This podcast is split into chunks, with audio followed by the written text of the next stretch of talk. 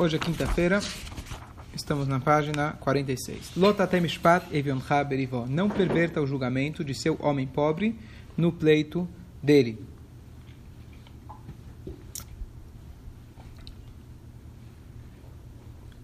Então eu vi recentemente, recebe aqueles videozinhos de WhatsApp de um juiz americano. Eu não sei porquê, mas ele mesmo posta os vídeos dele. E são várias situações. Ele dá, é um juiz americano que ele que ele julga especificamente multas de trânsito. Ah, sim, eu vi. Você viu os caras? Um negro, Tá. né? Não sei se ele não sei se ele não Ele sei. é ótimo. E aí, então, então todo mundo gosta, compartilha os negócios dele. Qual que é o negócio dele? visualizações. Que ele lá atende lá uma mulher que coitada ou perdeu o marido, ou separou do marido, tá se tá se matando para conseguir pagar as contas. Aí foi o ex-marido que pegou o carro dela e aí fez uma multa. E aí foi ela mesma que fez a multa, mas porque ela precisava sair do carro para é, para sei lá alguma coisa com os filhos, tem filhos pequenos e ela sozinha tem que cuidar de tudo. Então como- comove muita gente e ele e ele absorve, a, é, ele abole, absorve essas pessoas. Tá certo? É muito bonito, é muito legal de ver. É fantástico. Só que isso na Torá não funciona. Não estou entrando agora no, na na- no mérito da questão, é, multa de trânsito, se foi merecida ou não foi merecida, mas natural o fato de que a pessoa está com problemas, isso não entra na questão. Muito pelo contrário. Essa é mitzvah da Torá, que é até difícil, eu lembro que meu avô sempre falava, ele falava, olha, se eu fosse juiz, se alguém roubou uma camiseta para vestir, eu não ia culpar ele. Se alguém roubou um pão para comer, eu não ia culpar ele. Infelizmente, na Torá isso não funciona. Eu não sei se é infelizmente a palavra, mas na Torá isso não funciona. A Torá é justiça. A Torá você não pode ter nenhum tipo de pena ou consideração com a situação da pessoa, coitado, então por isso eu vou mudar o julgamento dele. A Torá é correta. Se é proibido roubar, então é proibido roubar para qualquer pessoa. Ah, mas eu não tenho, o governo não me dá condições de trabalho, etc. Você não tem como culpar ninguém, você é responsável pelas suas atitudes. Essa é a lei da Torá. Existe uma outra lei, que é uma lei muito importante, que se chama Tzedakah. Se você não tem condições, você pede Tzedakah. Eu não estou falando agora o caso da multa de trânsito, não sei qual foi o caso da mulher, não sou eu que estou julgando. Mas o fato de que todo mundo compartilha e acha fantástico que o cara tem pena da pessoa é muito bonito. E pode ser que conforme a lei do país, etc., você leve em consideração isso, como conforme a lei americana, o que for. Mas conforme a lei da Torá, isso não é colocado na balança, não deve ser colocado. Tanto, por um lado, quando você fala, bom, esse cara é muito poderoso, ele pode me ameaçar, então é melhor eu dar uma amenizada no julgamento dele. Ou falar, não, ele é pobre. Sabe o que? Esse rico tá, tá cheio da grana. Deixa eu aproveitar. Ele não dá tzedakah para ninguém, tá certo? Eu justo sou rabino, eu sou o juiz, agora eu tenho a oportunidade de forçar ele a dar tzedakah. Queira ou não queira, agora você vai ter que dar. Isso é proibido pela Torá. Não mistura uma coisa com a outra. Então a gente não pode misturar o coração na hora da gente julgar. Então pode ser que ele ficou, foi penalizado e coitado não tem como pagar. Então aí depois que foi o veredito, aí vamos fazer uma vaquinha, vamos fazer tzedakah, o que for necessário, tá certo? Mas no julgamento a gente tem que ser honesto. Só uma correção, eu falei que não tem que ter o coração. Tem que ter o coração no seguinte sentido. Quando você vai eleger alguém para ser parte do tribunal, eu falei no Shabat, que tem que ser uma pessoa que ele é amada pelas pessoas. Por quê? Porque se ele é uma pessoa sádica, então ele, pelo contrário, ele vai curtir ver o outro sofrer. Então você também não pode ir para outro lado. Então tem que ter coração no sentido de que, com certeza, tem que ser uma pessoa bondosa, uma pessoa com piedade, uma pessoa que vai ter consideração, uma pessoa que vai olhar bem a situação, não vai julgar simplesmente de maneira assim, sem, sem se aprofundar no caso. Mas o fato da pessoa ser pobre ou estar em determinada situação não afeta o julgamento. Isso que se chama din mishpat, isso se chama justiça, tá certo? E justamente essa era a diferença entre Aaron e Moshe. A gente sabe que quando Aaron faleceu, está escrito todo mundo chorou. Homens, mulheres e crianças, porque ele fazia a paz. Quanto que, quando Moshe era bem, está escrito o povo chorou, não todo mundo chorou. Peraí, Moshe era bem? O pessoal não se tocou com Moshe era bem? Será que então isso é, um, é, um, é uma falha de Moshe Rabbeinu? O Aaron era melhor do que ele? Então, na verdade, são duas características diferentes. O Aaron, ele tinha compaixão. O Aaron era bondade. A característica de Moshe é emet. Emet se traz uma frase na Gemara que se diz Yakor etahar. A, a, emet e kovetahar, esqueci a linguagem exatamente, mas que a verdade vai mover montanhas. Eu não estou nem aí que é uma, tem uma montanha na minha frente. Essa é a verdade, assim vai ser a verdade. Não me importa que tenha uma montanha na minha frente. E kovadin etahar, essa é a linguagem. O din, a justiça vai mexer a montanha do lugar. Ou seja, Moshe Rabbeinu, ele era emet, a característica dele era a verdade. E essa é a verdade, e não vou, não vou ter meia, né, meia grávida, meia, meia culpa, meia ou é ou não é. Então, nem sempre as pessoas gostam. Quer dizer, o fato que não choraram para ele não é que que era, um, era uma, uma, falha dele. A característica dele era emet. Moshe emet veturato emet. Então, não tinha muito essa questão da compaixão, e sim, o que é, é, o que não é, não é. Isso também é o caminho, e é o caminho que representado por Moshe Rabbeinu, nosso maior líder. Duas, dois comentários. Um com quem quem está certo, Moshe ou Aaron? Você acha que é, eu vou dizer? Você acha que eu vou dizer quem está certo? A ideia é que justamente a gente tem os protótipos das várias características que a Shem colocou nesse mundo. Cada um é diferente, cada um representa uma outra qualidade. A gente tem que buscar aprender de cada um deles. A mesma, então, pessoa, depende... a mesma pessoa em determinados momentos pode ter mais a característica de Moshe. Perfeito, eu... perfeito. Então, ah, mas o que acontece é que quando a gente fala de um julgamento, o julgamento tem que ser extremamente 100% emet, 100% verdade. Agora, só uma coisa, tem a vocês para você aplicar para você aplicar um julgamento, então realmente você precisa ser duro. Isso talvez naturalmente você não seja. Então, só para te dar a ideia de como a Torá é equilibrada. Você deu um exemplo, quando alguém não quer dar o divórcio para a esposa, você tem aquela questão, ele tem que querer. Então, se ele não quer, você faz ele querer. Com todos os tipos de pressão, pelo menos no Beitin antigamente. Mas, ao mesmo tempo, a Torá estabelece que o carrasco do tribunal, que eventualmente precisava dar chibatadas, tem várias situações que a pessoa merecia chibatadas, não podia ser um fortão não podia ser uma pessoa arzaria, uma pessoa que gosta de ver sangue. Pelo contrário, tinha que ser uma pessoa fraquinha. Então você tem sempre esse equilíbrio. Tem que aplicar a pena? Você aplica. Mas quem vai aplicar? A pessoa fraca, não a pessoa que gosta disso, etc. Tá certo? Para complementar, os juízes escolhidos para o tribunal têm que ser pessoas que têm filhos. Falei isso semana passada. É. Quem tem filho, ele exerce o reset, ele exerce a bondade, querendo ou não. Você tem que acordar no meio da noite, ou às vezes não Sim. dorme à noite. Quem não tem filhos, infelizmente, sem querer julgar, julgar ninguém, mas ele não teve essa prática. Então ele não pode ser alguém do tribunal. Então já tem a dosagem adequada de reset natural dentro da pessoa. Ou seja, a pessoa que você vai escolher tem que ser uma pessoa que não vai ter interesses próprios em querer punir outras pessoas. Agora, se você já escolheu uma pessoa equilibrada, você tem que seguir a lei à risca. Só, só, desculpa, só mais um exemplo. Uma coisa muito clara. Alguém deve dinheiro para você, tá certo? Você vai dizer, bom, coitado, perdeu o emprego. Então, qual que é a lei da Torá? A lei da Torá é o seguinte: se alguém não tem dinheiro para te pagar, não tem mesmo, não é que ele viaja de férias, ou tem um carro a mais, ou tem. Ele não tem dinheiro, sequer não tem objetos na casa dele a mais. Então você está proibido a Torá, nessa paraxá, está proibido até de passar perto dele e falar, oi, bom dia, tá certo? É, bom dia, para não envergonhar. Mas se ele tem, o que quer dizer se ele tem? Se ele tem a roupa de corpo e tem mais uma para o Shabat, você tira o resto. Se ele tem objetos na casa dele, que venda. Por que, que eu preciso pagar as contas dele? Ah, mas ele é muito coitado e eu tenho muito dinheiro. Não tem nada a ver. Eu não tenho que pagar as contas dele. Se dá cá, é se dá cá. Se ele me deve, é deve. Se eu quiser perdoar a dívida, chegou o sétimo ano que eu trabalho para perdoar, Perfeito. Mas enquanto ele me deve, ele me deve e tem que pagar até o último centavo. Ah, mas é muito rico, você está sendo cruel. Não estou sendo cruel, estou sendo justo. Ao mesmo tempo, se ele não tem dinheiro, a Torá me proíbe eu passar perto dele e dar um, sequer um, um, um, um piscar de olhos para ele. Então a gente vê muito claro esse equilíbrio da Torá, o que significa Sim. o que é certo, o que é verdade. Tá aproveitando, então surgiu a pergunta aqui sobre o filho rebelde. A Torá fala que o Ben Sorer Moré ele recebe pena de morte. É um tipo de filho que ele, ele rouba do pai, come carne crua, tem uma atitude muito rebelde na sua determinada, determinada idade que ele tem, perto da puberdade. Então a Torá fala que você tem que executar ele. Então, como você. Será que isso. A pergunta quando deu shura a respeito, será que isso é Torá ou Talibã? Hoje chamaria isso de ISIS. Tá certo? Como você explica uma coisa dessas? Então, tem várias explicações, várias, não é explicações diferentes, mas várias camadas para a gente entender como funcionam essas punições de pena de morte ou punições severas da Torá. Então, a resposta mais clássica é que a gente sabe que se, se o Beidin executava, tem duas opiniões na Guimarães. Uma pessoa a cada sete anos, ou segunda opinião, uma vez, uma vez a cada 70 anos. Então era chamado já um Beidin sanguinário. Por quê? Uma vez que tinha tantos pré-requisitos para provar e comprovar que fulano fez, foi de propósito, foi advertido logo antes, etc. Então é, se tornava, na verdade, quase impossível de você receber de fato essa pena de morte? Essa é a resposta talvez mais clássica que está na Guimarães. É, o que mostra, por um lado, que a tua atitude é tão grave que mereceria a pena de morte.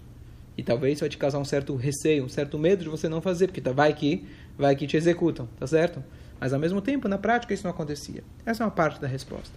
Qual o problema dessa resposta? A dificuldade com essa resposta é de que, bom, acontecia ou não acontecia, a lei é essa. Se por algum caso, por alguma questão técnica não acontecia, tudo bem, mas a lei é essa, teria que acontecer. Se faltou dados, se faltou informações, se faltou provas, tudo bem, uma questão técnica que acabava não acontecendo. Mas espera aí, por que, que realmente, por que, que a Torá manda que aconteça isso?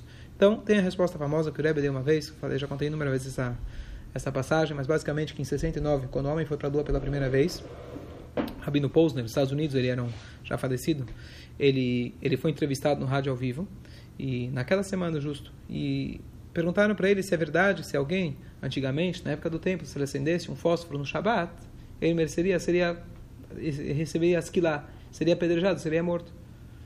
E uma pergunta ao vivo, você não quer, né? Às vezes você não quer, você não quer errar. Então ele deu essa resposta que eu acabei de falar, uma vez a cada sete anos, a cada 70 anos, etc. E para sorte, para azar dele, justo aquela entrevista, o Rebbe de Lubavitch estava escutando. Naquele Shabat, o Rebbe fez a seguinte colocação, as minhas palavras, vou falar. Ele falou o seguinte: se as pessoas fizessem aquilo que o Baal Shem Tov ensina, praticassem o que o Baal Shem Tov ensina, elas saberiam melhor responder às perguntas que fazem para eles. Que, que o Baal Shem Tov ensina? O Shem Tov ensina que de tudo que acontece, a gente tem que aprender uma lição. Estou contando em resumo. E nessa semana foi a primeira vez que o homem subiu à lua. 69. E se esse rabino, não falou o nome dele, mas se ele soubesse aprender a lição da lua, ele saberia responder melhor a pergunta que fizeram. Qual que é qual que, aí o Rebbe fez toda uma análise, mas basicamente de que o homem que vai para a Lua se investe bilhões e bilhões de dólares até hoje, já estão discutindo sim encontrarem minério na rua, na, na Lua, não sei se vocês viram, de quem vai pertencer, a quem vai pertencer, as pessoas já estão discutindo, a, né, o velhinho nem morreu, já estão discutindo para quem vai o dinheiro, não sei o que vão achar na Lua, mas espero que um dia vão achar alguma coisa. Então, de qualquer jeito, o homem vai para a Lua, são bilhões e bilhões de dólares investimento, expectativa no mundo todo. Finalmente escolhem quem que é o melhor piloto, que vão treinar ele para poder ser o astronauta e etc. E ele recebe, quando ele entra lá, ele recebe um livro de instruções, um manual. O que, que ele pode fazer, o que, que ele não pode fazer. É assim que ele sai da Terra, ele escuta lá, ele está em contato no rádio, ele fala, faz, não faz, faz, não faz, faz, não faz. Até que chega uma hora, ele olha para o planeta Terra, parece uma menor que uma bolinha de ping-pong. Estou falando rápido que eu já falei várias vezes a respeito. E aí ele fala: o que, que eu preciso desses caras me falando o que, que eu tenho que fazer? Tá certo? Ele bate o rádio e quebra o rádio. Pô, de repente ele percebe, isso eu estou acrescentando, na verdade, isso não foi as palavras do Rebbe, tem alguém que fez um estudo a respeito disso, Velva Green, um grande cientista, ele usou essa sirra como esse parâmetro, como essa ideia, ele falou, de repente a pessoa entra em órbita e não consegue mais sair. E aí ele fala, o que, que eu faço, o que, que eu faço? Até que ele tenta ligar o rádio e não consegue, está quebrado. Até que ele mexe com os fios aqui ali, finalmente ele consegue se comunicar com a Terra. Aí a Terra fala, oh, onde você estava? Não sei o que. Ah, não, quebrou aqui um negócio. Beleza. Aí eles falam para ele, olha, aperta esse botão, faz assim, assim, assim, você vai conseguir sair da órbita. E assim acontece. Passa um tempo, ele fala, tá tão enjoado aqui, no começo é legal, né? Depois eu estou enjoado, estou aqui sozinho. Eram seis tripulantes, né? Quanto que eram? Seis astronautas? Eles tinham três. cinco... Três? Três. Seis. Ah, é, Apollo Três, três astronautas. Eles tinham, acho que era mais, eles tinham acho que 60% de chance, 50% de não voltar, tá? Mas que é Messirut Nefesh, auto-sacrifício. Só para fama ou para conquista científica, sei lá. Bom, em resumo, vamos imaginar, assim falou o Rebbe, mais ou menos nessas palavras, que esse cara ele fala, olha, sabe o que? Tá enjoado aqui, deixa eu pegar um cigarrinho. Óbvio que é proibido, tá escrito no manual, mas ninguém vai ver, tô aqui, ninguém vai saber. E de repente, bum! Seria, teria sido mais uma tentativa da NASA que foi literalmente para o espaço. Foi e ficou, né? Então fala o Rebbe, tudo depende da, do contexto onde a coisa se encontra. Não é a questão dele acender um cigarrinho. Acender um cigarro, teoricamente, no contexto, se estivesse na casa dele, no terraço da, da, da casa dele, não prejudicasse ninguém, é uma coisa.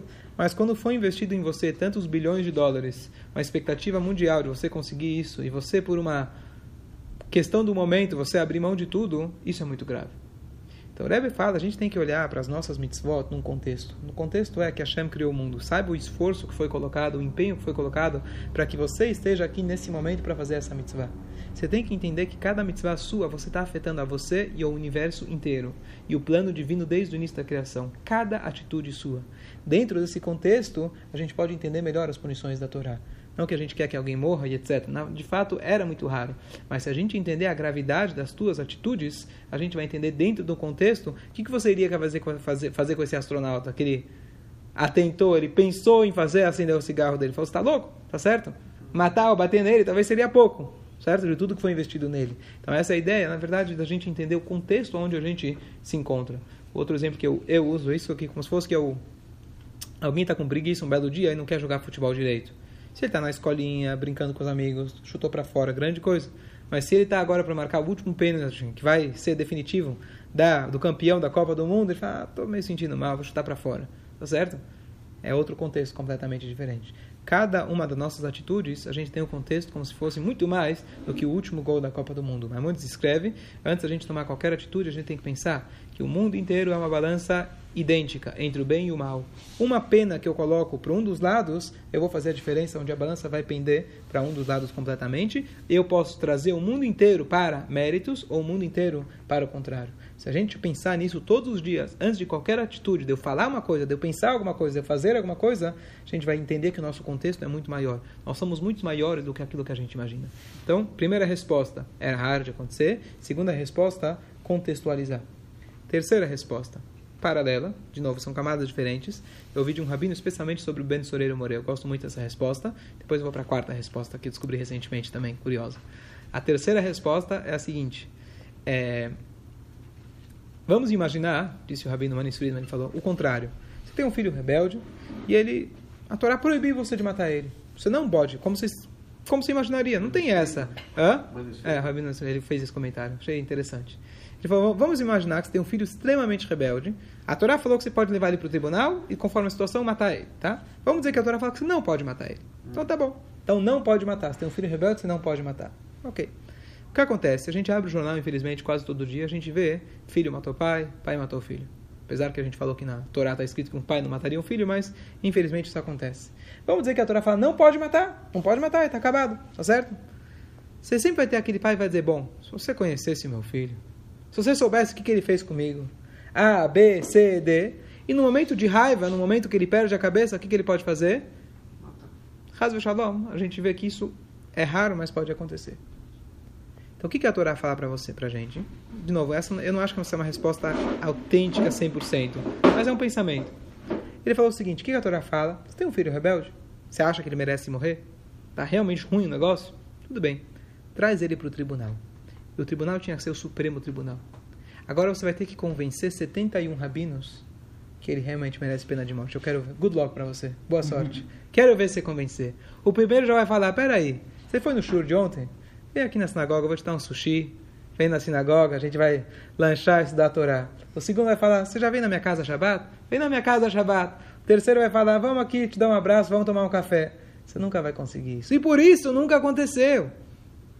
A gente pergunta, tem gente que pergunta se existe advogado na Torá. Não existe, porque o próprio tribunal é ele que estava sempre em favor, ele estava sempre em favor daquela pessoa. Se um tribunal, ele mesmo, testemunhou a situação, eles não podem julgar, porque eles nunca vão encontrar méritos. Uma vez que você viu uma cena, fica muito difícil você encontrar, pensar algo diferente. Se todos eles falam, você está culpado, ele está isento, porque com certeza tem algo errado. Todo mundo tem um lado tem um lado positivo. Então a gente vê como a justiça da Torá tem os dois lados, tem um equilíbrio perfeito. Por um lado, sim, existe pena de morte, por outro lado, nunca aconteceu. Não só por uma questão que, ah, não aconteceu porque a história não permitiu. Não, porque a ideia é justamente, você acha que os rabinos iam deixar esse cara de lado? Eles iam perguntar para o pai, iam mandar o pai talvez para o psiquiatra. Por que você tem um filho desse? O que aconteceu em casa? Como você trata teu filho? Como você trata tua esposa? Certo? Eu estou extrapolando um pouquinho, mas possivelmente que era assim que funcionava. Então, não acho que é completa a resposta, porque se o Torá falar que é pena de morte, é porque realmente ele merece pena de morte. Não estou querendo tirar, amenizar o, o, o contexto daquilo, da, do pecado que o filho fez ou quem o fulano fez. Mas é um pensamento, acho que complementar. Complementa um pouco, está escrito aquilo que a gente pode entender da Torá, ajuda a gente a entender melhor.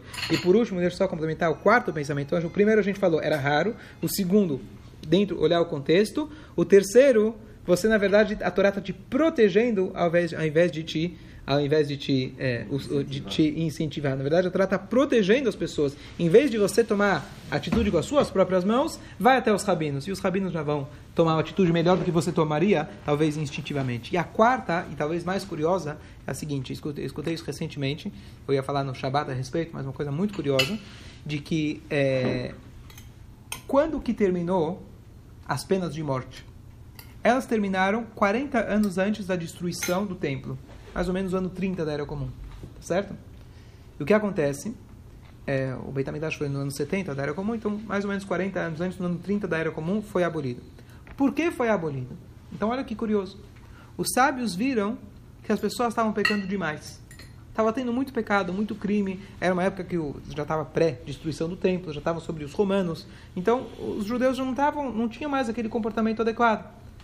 O que, que você falaria normalmente? Se aumenta a criminalidade, o que você precisa aumentar normalmente? Punição. Mais punição, mais policiais, tá certo? Lá eles fizeram o contrário. Os sábios falaram: agora que está tendo muito crime, a gente vai abolir a pena de morte. Peraí, qual que é a lógica disso? Sabe qual que é a lógica? Porque a Torá deu para você pena de morte sobre determinados crimes, determinados pecados. Por quê? Porque a Torá está descrevendo, tá, é, essas regras são pro, sobre uma situação ideal. O que, que é a situação ideal? Pega a época de Shlomo, Amelech. Todos os judeus vivem em paz. Todos os judeus têm uma adequação autêntica, verdadeira, 100%.